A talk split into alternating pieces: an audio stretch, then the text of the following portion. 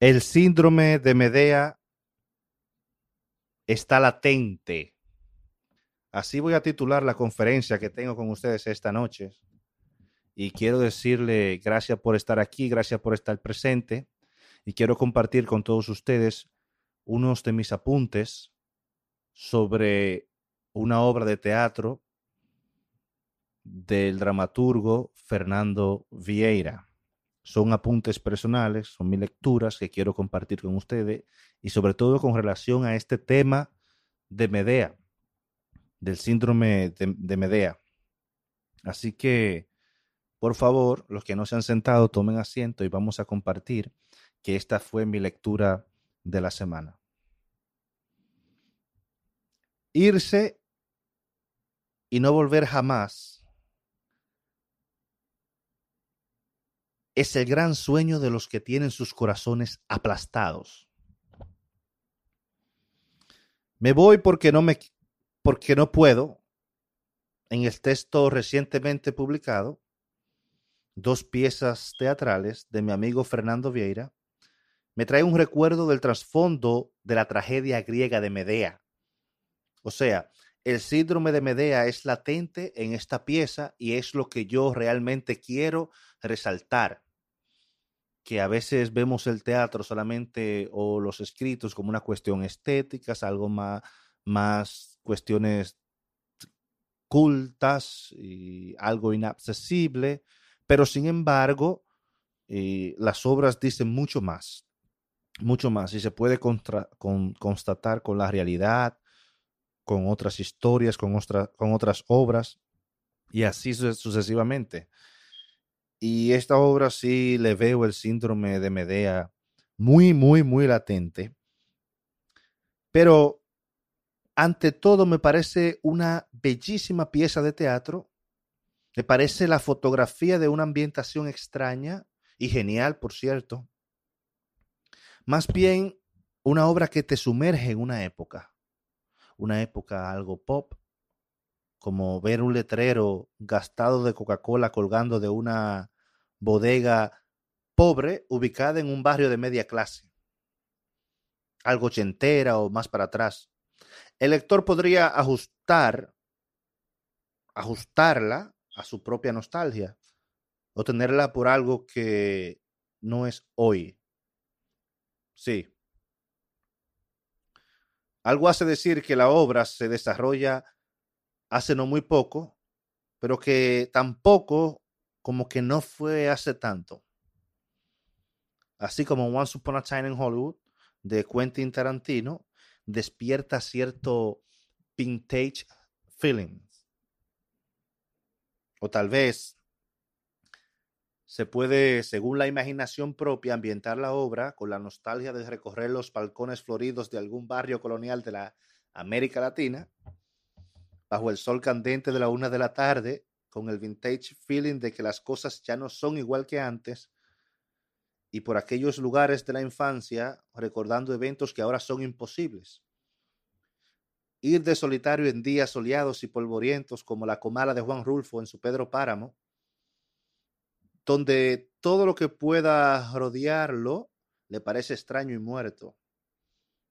Mirar con ojos añejos los vestidos coloridos, faldones con bordados de mariposas o tela negra del luto inmutable de una señora.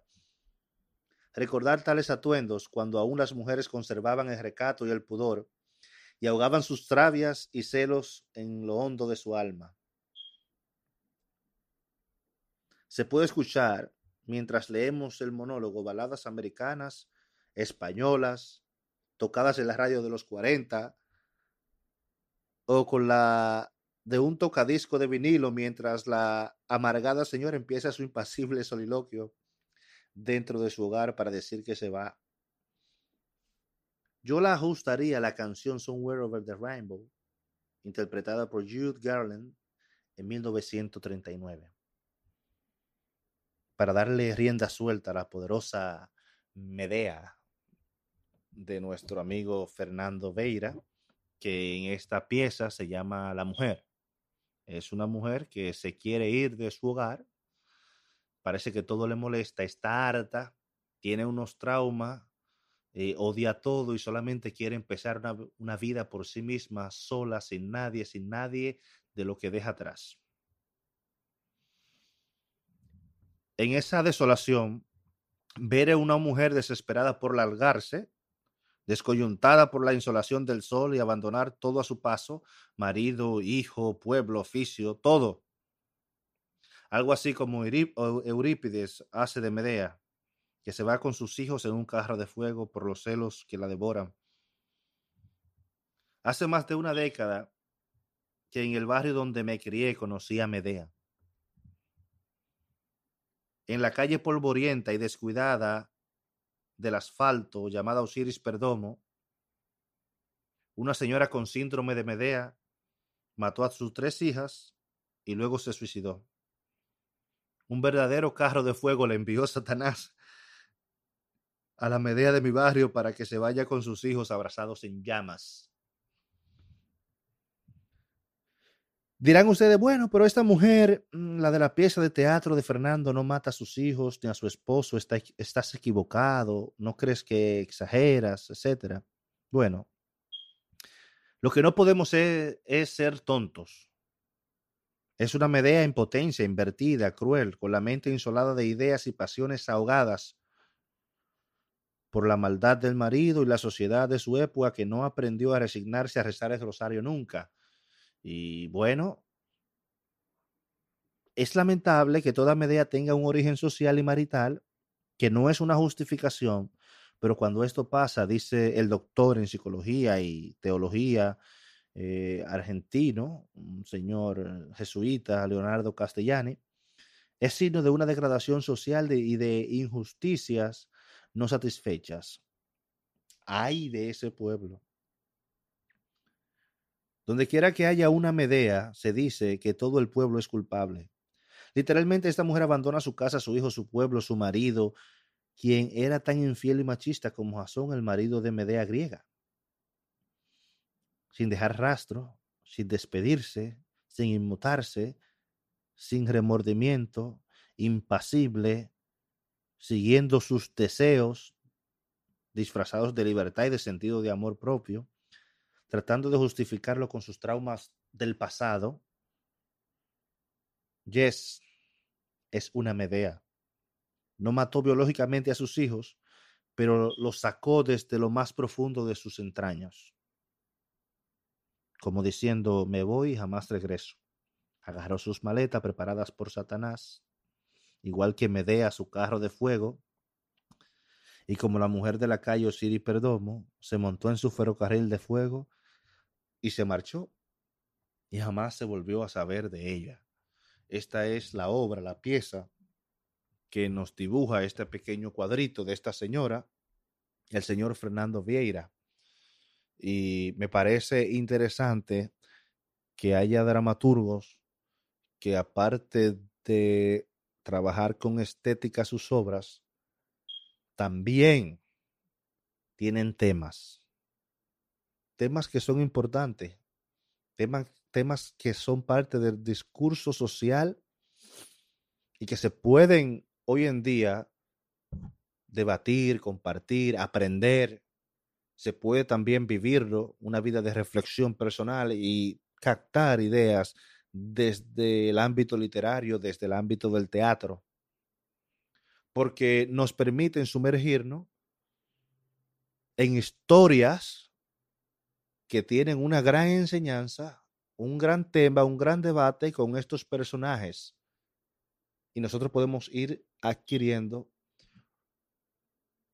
más conocimiento aplicado en nuestra realidad, en nuestro diario vivir, en nuestra cotidianidad. Y de eso se trata estas obras realmente. De buscar dar un discurso por medio del arte. Y esto es, esto es lo que ha hecho Fernando, hacer un discurso, un discurso por medio del arte. Y es lo que hace todo artista, hablar por medio del arte, decir algo.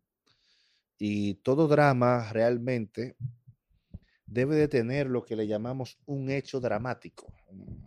Mayormente, mayormente se le llama la trama, la trama. El hecho dramático es lo que da a luz realmente que esta historia deba ser contada.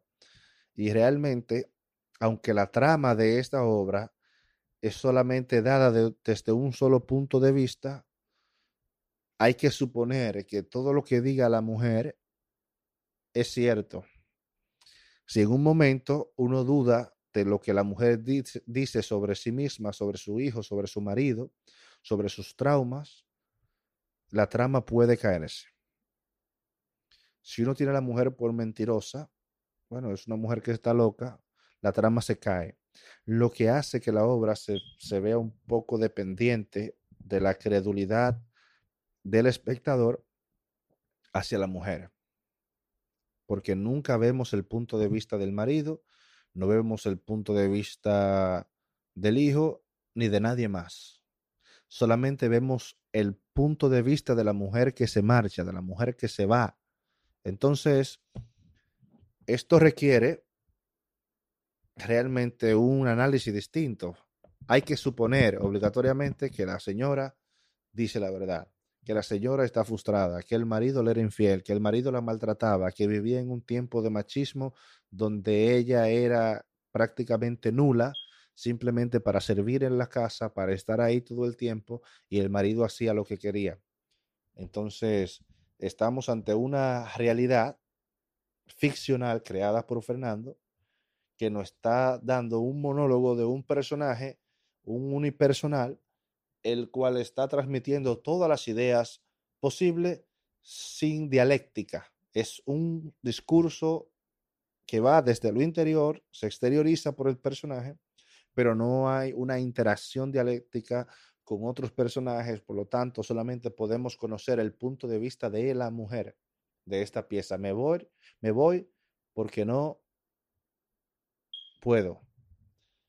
Y esta es la trama, o sea, llega un punto en que la señora se siente realmente oprimida y quiere liberarse y es lo que va a hacer hasta que se marcha, hasta que se va.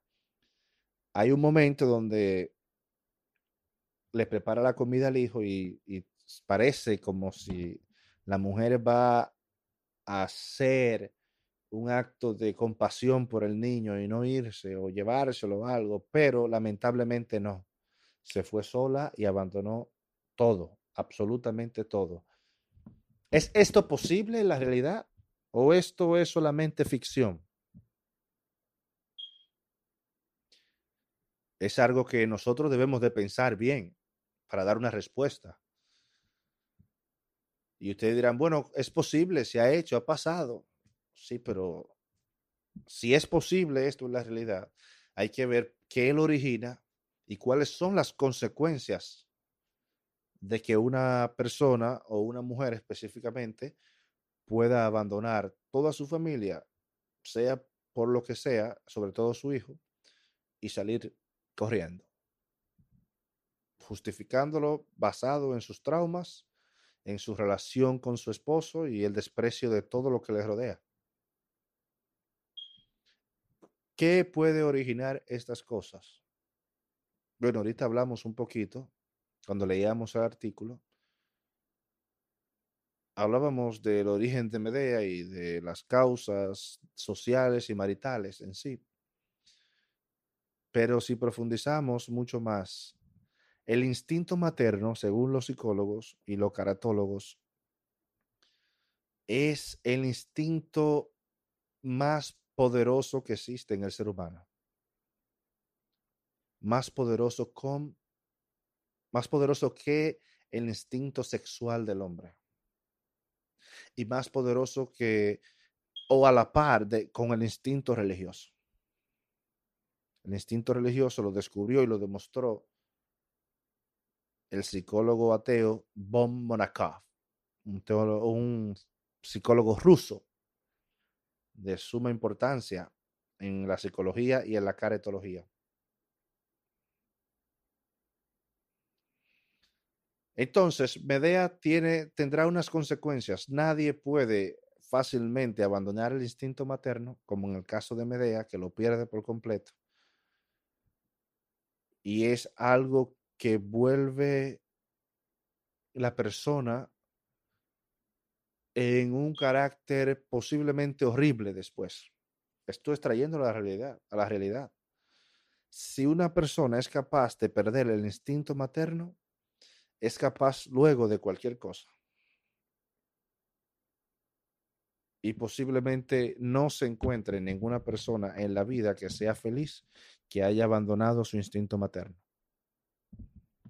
Es, es algo que se puede buscar, descubrir, buscar por internet tratados de psicología sobre el instinto materno y no hay una sola señora, una sola persona que haya abandonado su hogar, que haya incluso Medeas que han asesinado a sus hijos, a su esposo y a veces no se matan ella, más nunca son felices. O sea, es imposible, psicológicamente hablando, de que una persona, mujer, que abandone toda su familia sin que corte radicalmente, como en este caso, sea feliz nuevamente.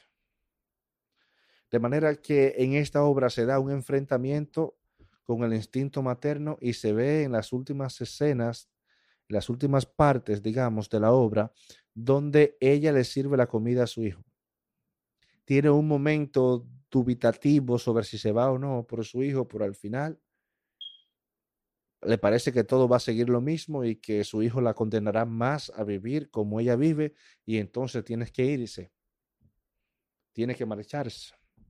Y aquí se acaba la obra, que se va. Eh, y nos podemos hacer una multitud de imaginaciones de lo que esa mujer pudo haber hecho, pudo haber, todas las que pudo haber pasado, psicológicamente, socialmente hablando, sola con el pensamiento de su hijo, de su familia.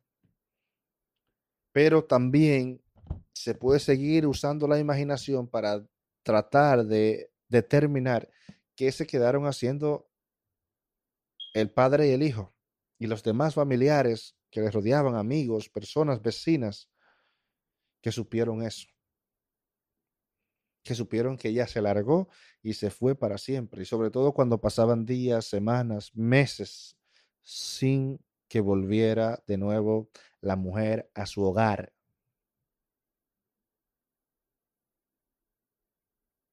Eso nos pone realmente en una obra de una envergadura eh, filosófica, dramática, teatral, que produce más conocimiento por indagaciones psicológicas y y pensamiento retrospectivo que lo que la misma obra teatral tiene en sí misma. ¿Por qué? Porque la obra de teatro es un, un espectáculo, es un momento, es un instante, pero sin embargo, en la conciencia de la audiencia van a quedar multitudes de preguntas. Y estas preguntas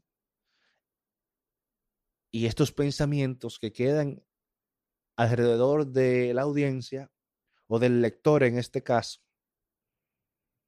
son los que nos motivan a hacer este tipo de audio para toda nuestra audiencia. Así que lo pueden buscar por internet, el libro. El señor Fernando lo tiene gratis. Es el link. Se llama Dos piezas teatrales. Y una de las piezas que es la que analizamos hoy, se llama Si me voy porque no puedo.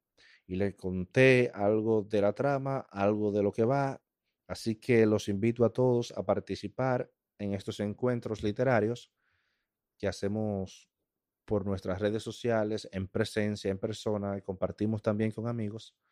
Yo les invito a todos a que lean esta pieza de Fernando Vieira. Un abrazo, un saludo en GP Music, aquí en la casa, activo siempre. Nos vemos.